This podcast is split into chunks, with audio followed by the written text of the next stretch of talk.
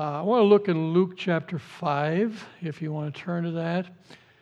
And the reason I want to do this is because I want to um, look at this in terms of what we're looking at in John 21, where this uh, is repeated differently, but repeated. And, and I want to look at today what this says and what next week what that says in terms of the, the ministry of the Lord Jesus Christ with his disciples and especially this, uh, this one called Peter, and how very, very uh, poignant it is in what he says. And I also thought, you know, over the, over the, the time of the pandemic and whatnot, I've, uh, I, have I've crept into some sermons, some personal things of what we were going through. Not much, I, I don't like to do a lot.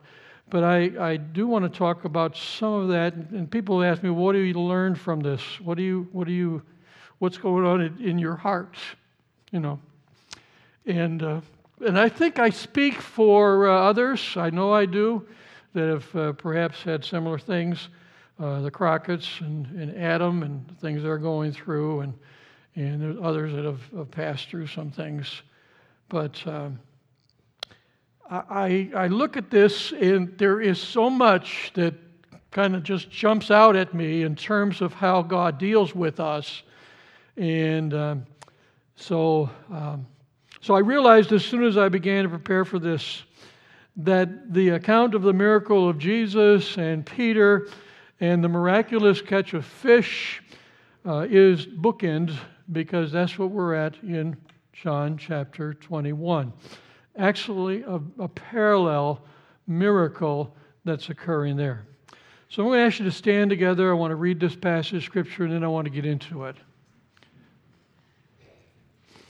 One day, as Jesus was standing by the lake of Gennesaret, with the people crowding around him and listening to the word of God, he saw at the water's edge two boats left there by the fishermen who were washing their nets.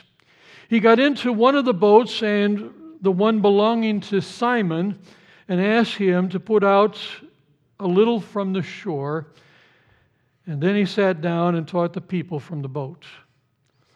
When he had finished speaking, he said to Simon, Put out into the deep water and let down the nets for a catch. Simon answered, Master, we've worked hard all night and haven't caught anything. But because you say so at your word, I will let down the nets. And when they had done so, they caught such a large number of fish that their nets began to break. So they signaled their partners in another boat to come and help them. And they came and filled both boats so full that they began to sink. When Simon Peter saw this, he fell at Jesus' knees and said, Go away from me, Lord. I am a sinful man.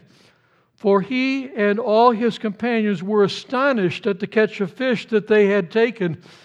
And so were James and John, the sons of Zebedee, and Simon and Simon's partners. Then Jesus said to Simon, Don't be afraid. From now on, you will catch men. So they pulled their boats up on the shore, and they left everything, and they followed him. You may be seated. The grass withers and the flowers fade, but the word of our God endures forever. Father, we pray that as we, we open the word, that it does speak to our hearts uh, in ways that are healing, encouraging, helpful, strengthening. Um, and, and many times cutting as we look at our own hearts and lives and the needs that we have and our desperate need for you. So we pray today as we look at this that you would speak in and through it to us, that Jesus Christ might be glorified. And this is our heart. In Christ's name we pray. Amen. I want to bring some encouragement today from the scriptures uh, this morning. Because we're all on a fishing trip. We're all on a fishing trip of some kind or another, and we're all investing our time, our energy in something. in something. We all have a fishing trip that's been assigned to us. God has spoken to our hearts, and it can be wonderful, but it can also be disappointing and difficult for us. There can be a disappointing season of life. These things can sometimes last a long, long time. And there are those journeys where we are giving, but we're not getting the yield that we thought we would get. Things are not working out the way we thought they would work out. Uh, we're not getting out of it what we think we've put into it with our lives. And I think we can gain some encouragement in the scriptures from a man called Simon. And uh, he knows how this feels.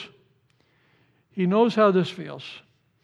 So when we meet Simon in this passage of Scripture, he's fished all night long. This is the first time the Lord has met Simon. And uh, we, we get to see Simon just as Jesus saw him in this moment. The Gospel of Luke always puts some, some, uh, some flesh on the bones of the events that are happening. Uh, this event has happened, you, you can read in, in Matthew and also in Mark, but it's just real quick.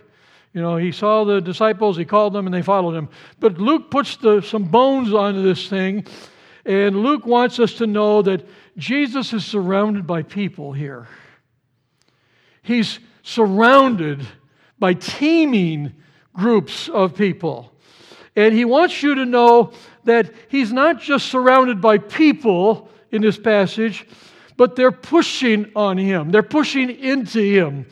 He wants you to get a picture of this crowd, not, not a calm, sedate, casual crowd that's sitting nicely like you are today and listening to the Word of God. No, these people are clamoring for Him. They want to get close to Jesus. They're pressing in on Him. And you remember, you remember in Scripture the, the, the, the woman with the issue of blood who forced her way through the crowd to get to the Lord Jesus Christ. She wanted to get close enough that she could reach out and touch the hem of his garment. Remember, these people wanted to capture the attention of the Lord Jesus Christ. They're waving, they're chanting, they're calling out, they're crying to him.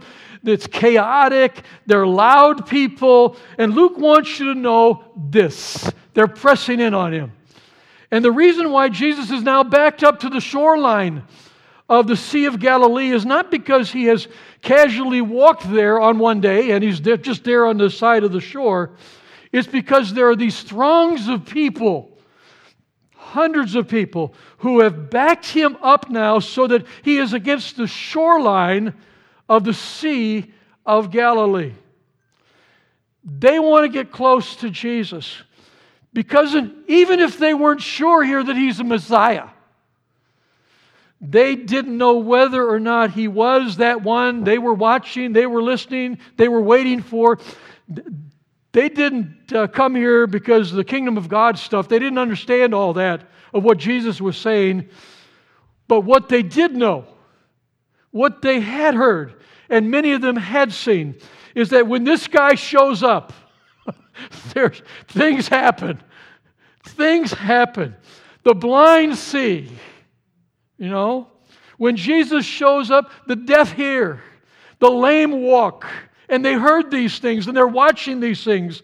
And they knew that there was something so unique about this man that every single time that he opened his mouth, his words were dripping with authority the authority of Almighty God that they had never, never experienced before, and they wanted to get close to Jesus.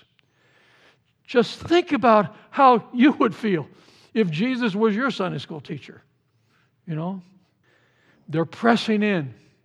They're pressing in. And with all of the chaos, with all the confusion, the crowd, with all the, the whirling wind of noise that was happening around Jesus, he saw one man who had a bad night fishing. Had a bad night fishing. And I came here this morning to tell somebody he sees you. He sees you. He knows you. If you're here today or you're listening at home, you need to know that you serve a God who's got his eye on you. He's got his eye on you. He's the God who sees us. He knows every single tear that we've cried. Every single tear he, he's, is fallen from our head, he, he catches them in his hand. He puts them in a bottle, Scripture says. When you're up at three in the morning or four in the morning going over that problem in your mind or in your heart, and your spouse might, might not know, but you serve a God who's there. You serve a God who sees you. Your best friend might be unaware of what's going on. Your mom, your dad might not be aware. The person sitting next to you might not be aware or have a clue what's going on in your life. Nobody may know. But you serve a God who's got his eye on you, who's watching you, who cares deeply for you. He sees you, he knows the details of your fishing trip gone bad. And he knows you're struggling it may be lost to everyone else around you, but you serve a God who's got his eye on you. Never in a million years should we let the fact that our God sees us roll off our shoulders casually like it's not a big deal. He sees me, and I can hardly believe it. I can hardly believe it. I can't comprehend that the God of the universe, who sent his Son to give his life so that I could have a ticket to eternity and be with him forever, I can't believe that after all of that, he doesn't just dust his hands and say, I've done enough. I've done enough. I've done enough for you to worship me the rest of my days and your days. I don't have to actually engage in your life. I've done enough. Because honestly, if he didn't do one more thing, if he didn't do one other thing but give me, give us an opportunity to have a relationship with him, spend eternity with him, that would have been enough to celebrate with joy all our days. But when that might have been enough for us, it wasn't enough for him. It wasn't enough for him. Now, at the resurrection, we, we've been talking about that, and we're, we're going to go again next week to that. He's still reaching out. He's, the resurrection is over. He's going to go back. He's reaching out. And he says, I'm going to engage your life every single day.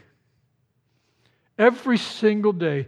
I'm going to give you the Spirit so that my presence can be with you. I'm going to offer you comfort. I'm going to walk beside you. I'm going to be near you during the, the disappointing moments, the frustrating times when the waters are rising in your life, during the times you're celebrating and rejoicing, but also in the times when you're irritated and you're hurt and you're overwhelmed by life.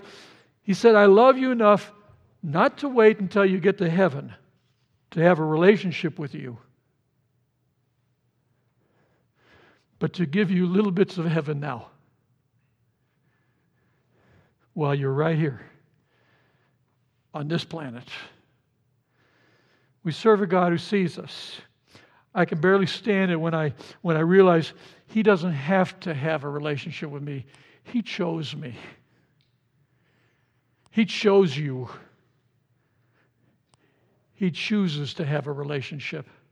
I mean, this is God we're talking about, right? This is God we're talking about here. He's, he's right now making sure that the universe stays in position, right now, watching over the galaxies.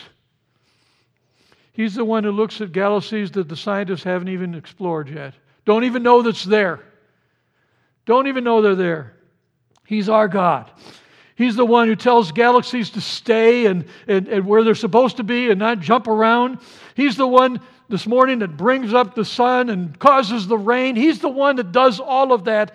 So much so that the, you know, we, we, we have the, the brilliant sunlight and the trees and the color of the fall and the beauty of this earth.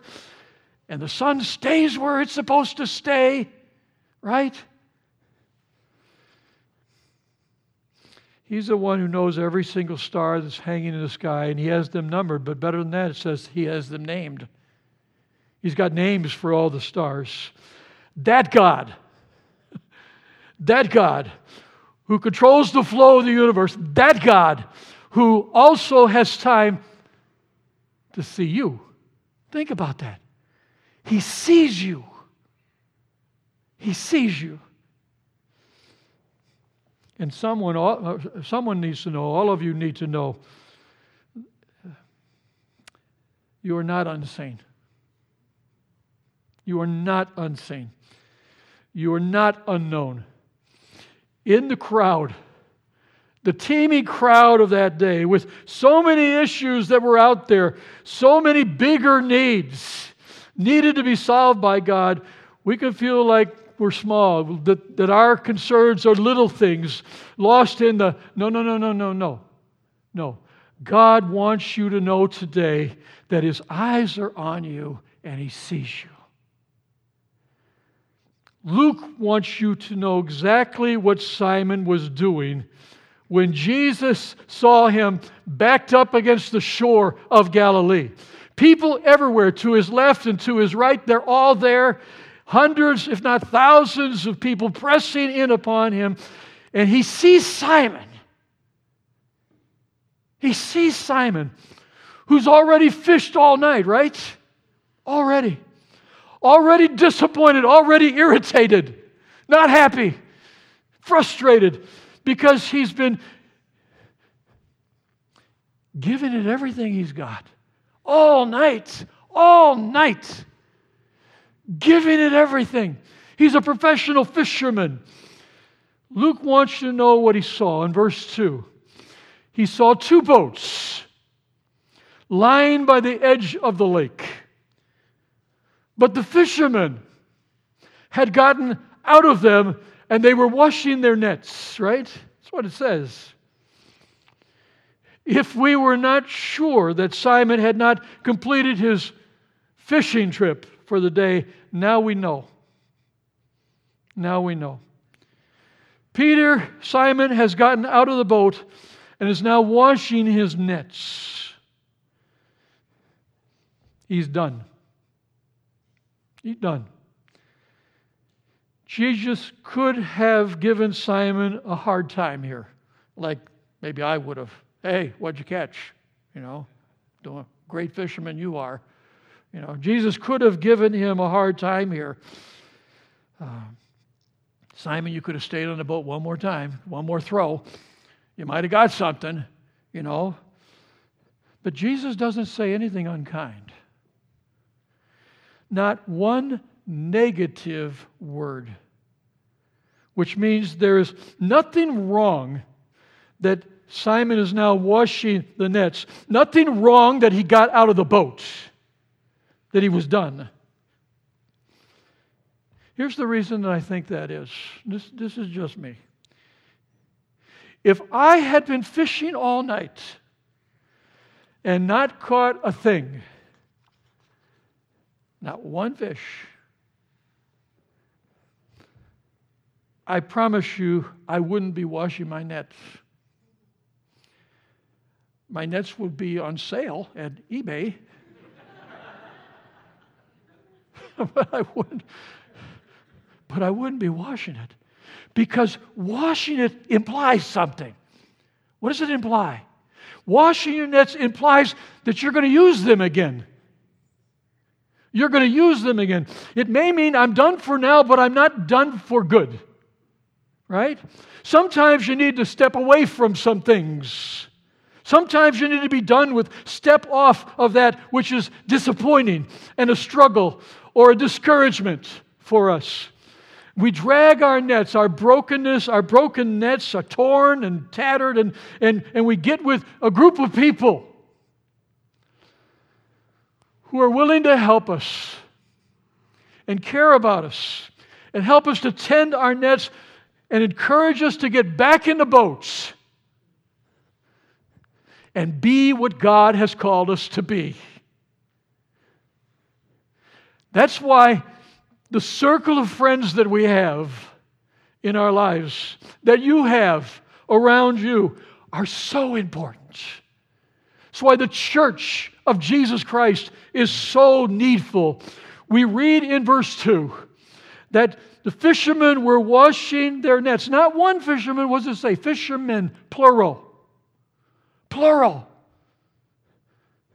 There are many that are gathered around that broken net, that net that needed to be, to be fixed here. Those nets were so big and it took so much work. They were heavy. They couldn't be managed by just one individual. And that's why in the scriptures you would always see many fishermen. Because when you were born into the family of God, you were not born into the family as one child. You're not the only child, right? You're part of a family.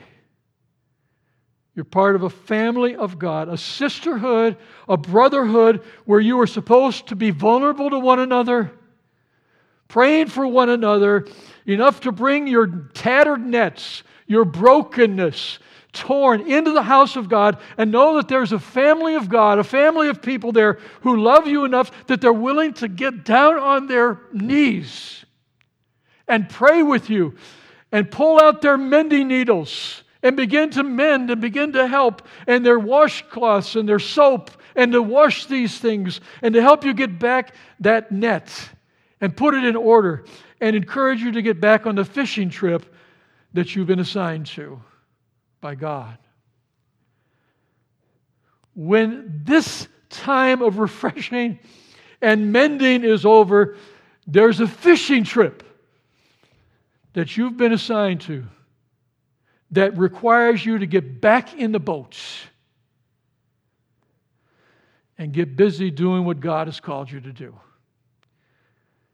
Jesus sees Simon tending his net, and he sees you getting frustrated. When you're frustrated, and there's this encouragement that comes again from the struggles that we've had this week, even the things this week that have been hard for us. This year has been a difficult year. Know, we've struggled at our house. Been a difficult year, difficult times.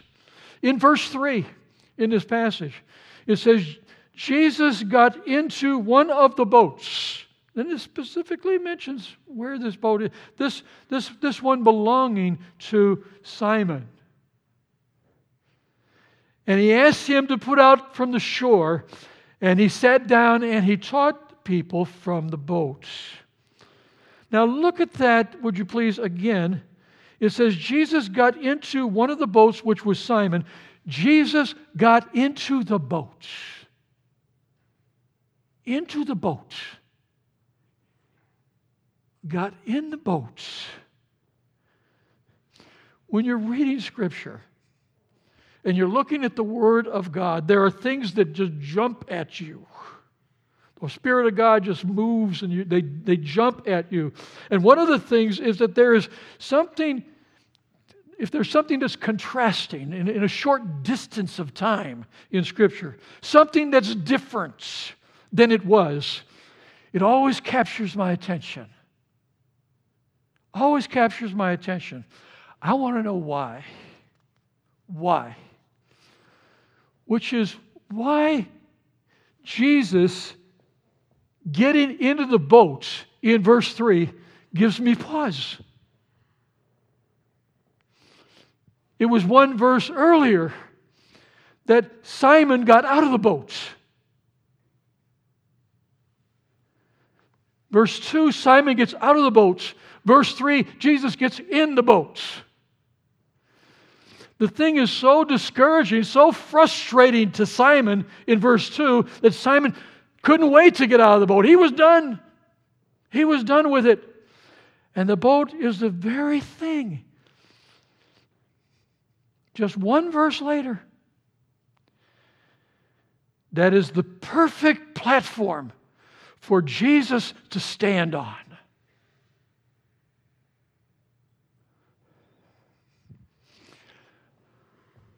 I want to encourage you. I want to encourage you to know that not only does Jesus see you this morning, he will step on the very thing that you want to step off.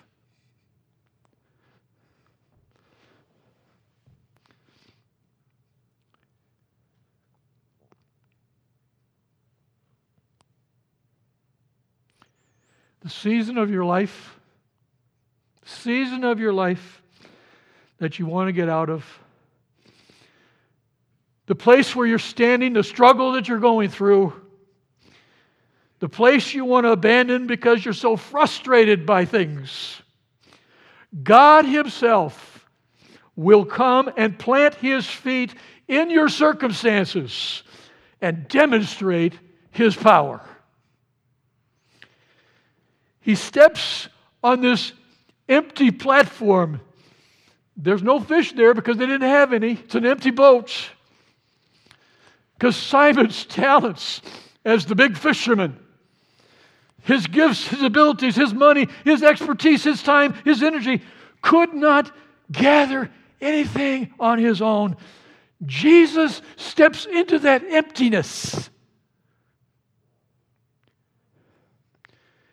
And he stands on the platform, and it becomes a natural amphitheater where everyone who is gathered that day can hear every single word that comes from his mouth. And in fact, Luke wants to describe that message uh, that Jesus had on that day. And he says this He says that Jesus spoke, in verse 1, the Word of God. The Word of God. It seems like a random phrase, but actually, that phrase, the Word of God, was only used when Jesus was giving a clear message about his messiahship. When he was appointing attention to who he was and what he had come to do. When he wanted to be sure that people recognized that the Messiah had that they'd been waiting for, that he was that person. He was that person. He was the answer to the prophetic announcement of the prophets of old.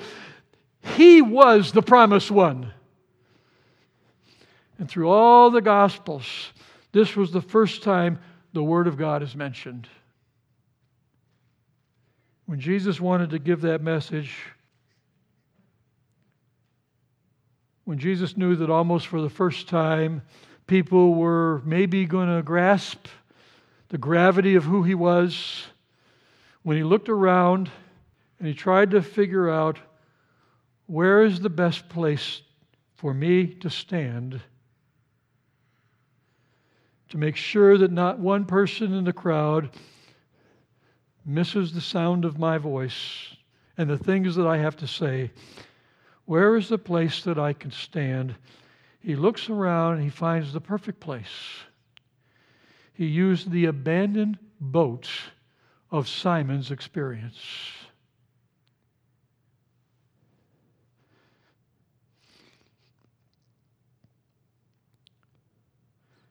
And we realize, I think all of us, that sometimes the best message that anybody could ever hear about the power and the greatness and the grandeur of God in our life comes not from what we say. It's going to come because there was some emptiness, some pain that we went through, some struggle, a fishing trip that has gone bad, there was something you could not do in your own power. You could not do this in your own strength. A place where you didn't have the resources, the time, the passion, the energy. You didn't have what it would take to make the fishing trip good on your own. And that'll be the place where Jesus himself plants his feet and declares his power to those who are in the sphere of your influence. So you, you, you say, what, what, what have you been learning, Tom, in these last months? I'm learning I can't do this. I can't make this better. I can't fix this.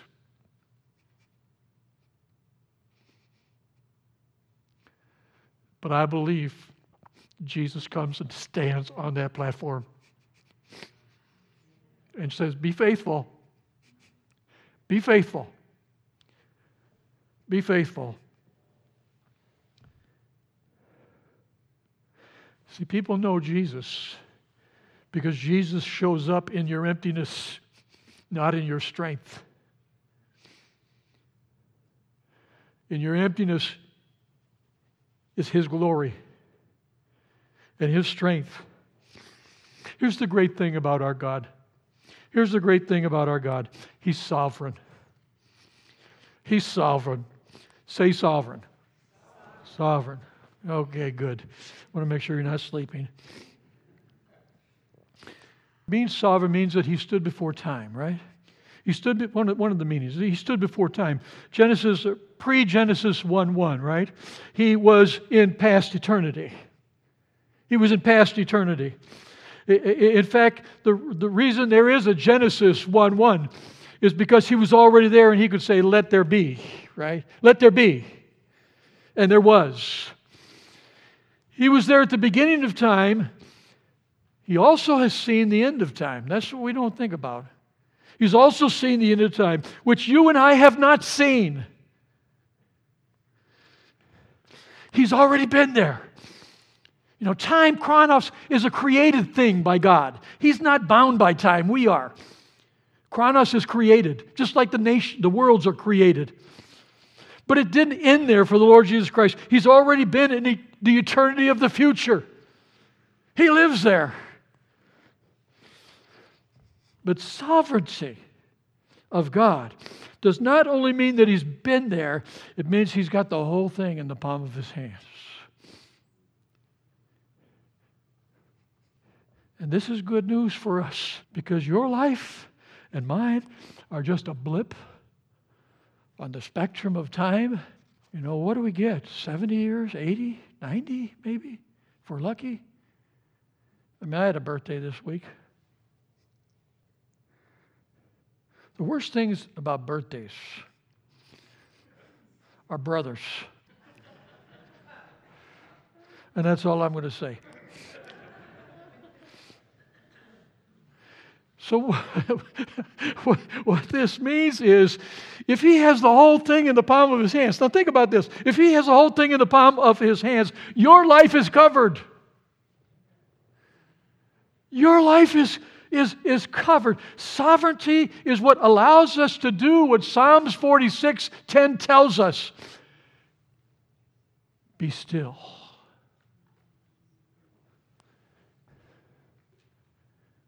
Cease striving.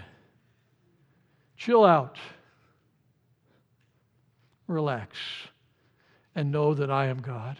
So if we applied God's sovereignty to Luke 5, the sovereignty of Jesus, the God man, you know, what this tells us is that when, when Simon is out there in the water and he's fishing all night long, casting the nets again and again, he pulled it up. He can't believe there's no fish. He casts again, no fish. 1 a.m., no fish. 4 o'clock, no fish. He's shocked because he's not seen this before. Never happened. Doesn't happen. The sovereignty of Jesus tells us that even though Simon was shocked, Jesus was not. When Simon went on the fishing trip, Jesus already knew he wasn't going to get any fish. He knew that. You might say Jesus orchestrated it. And here's why. Here's why. Because Jesus, in his sovereignty, could step into the emptiness of Peter if your talent is always enough, if your reasoning is always enough, your connections with people are always enough. Diplomas that you have are always enough. The money you have is always enough.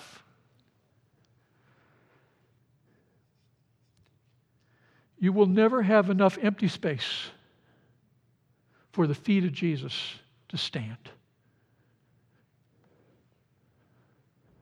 If you can catch all your own fish, run your life, you will never know what it's like to have God show up in your emptiness. So Jesus steps into that boat and he begins to declare the word of God, right? That's what it says. And when he's finished speaking to them, he looks at Simon and he says, Now let's go deep. Let's go deep. Shallow waters for them, but Simon, let's, let's you and me, let's go deep. Let's go deep. Listen, the only reason you're here today is that Jesus is calling you deeper. Jesus is calling you deeper. Uh, and it's not about the sermon. You know, I mean, you say, well, I'm a good sermon listener. Well, good for you.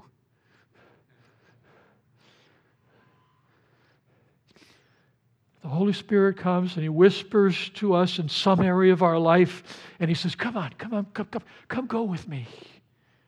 Come and, and, and, and, and go with me. You're going to have to decide do you want to stay in the shallow water where you can stand on your own and you're fine and nothing's going to happen to you? Or are you going to come to the deep place that's over your head, that's scary, where God is in control? Simon goes deep. And in the deep water, he casts out his net, right?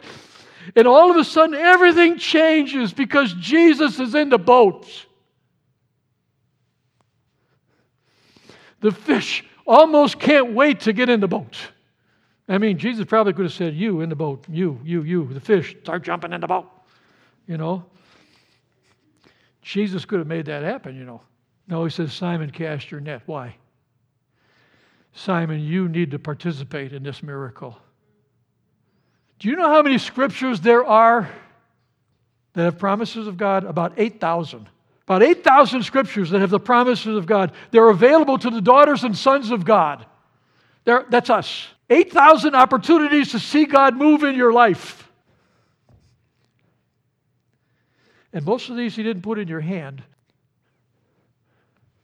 but He put them in your reach.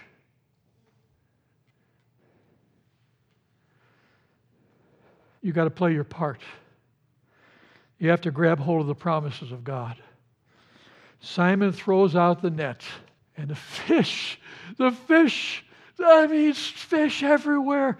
There, and, and, and, Simon, and I, and I, thought this was interesting too in Mark. Uh, Simon has the signal. There's a sister boat in the water. He's got to signal the people in the other boat. It's in verse 7.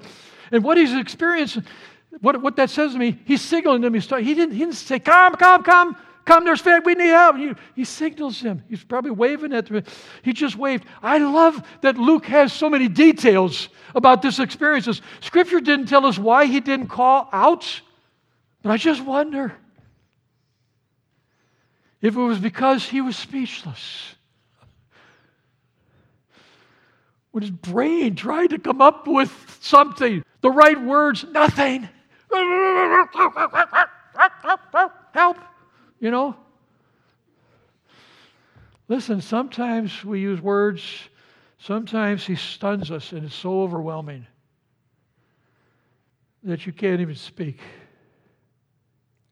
God is speaking today to you through Scripture. He's setting you up. He's setting you up. And he's setting you up for an Ephesians 3 experience.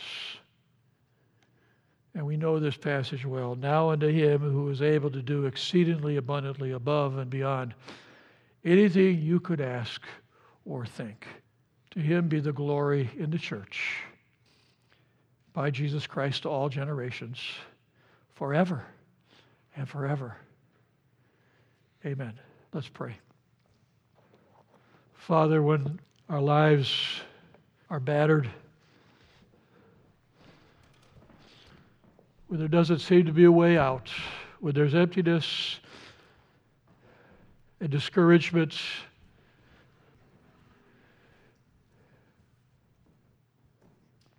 And things don't seem to change. And we struggle tremendously with these things. And sometimes, Lord, it's just not us, it's the people we love so, so deeply.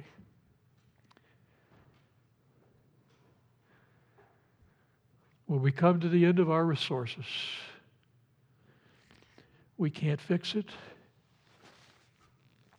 We can't make it better. And we fall on our knees and say, Lord Jesus, Lord Jesus.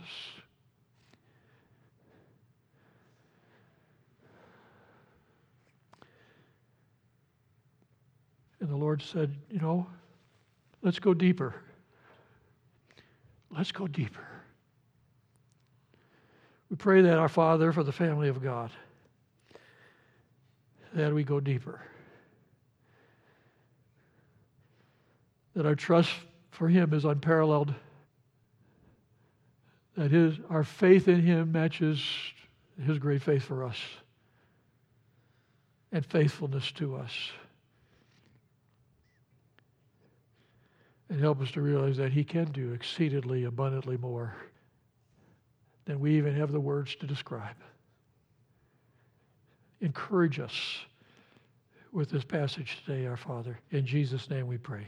Amen.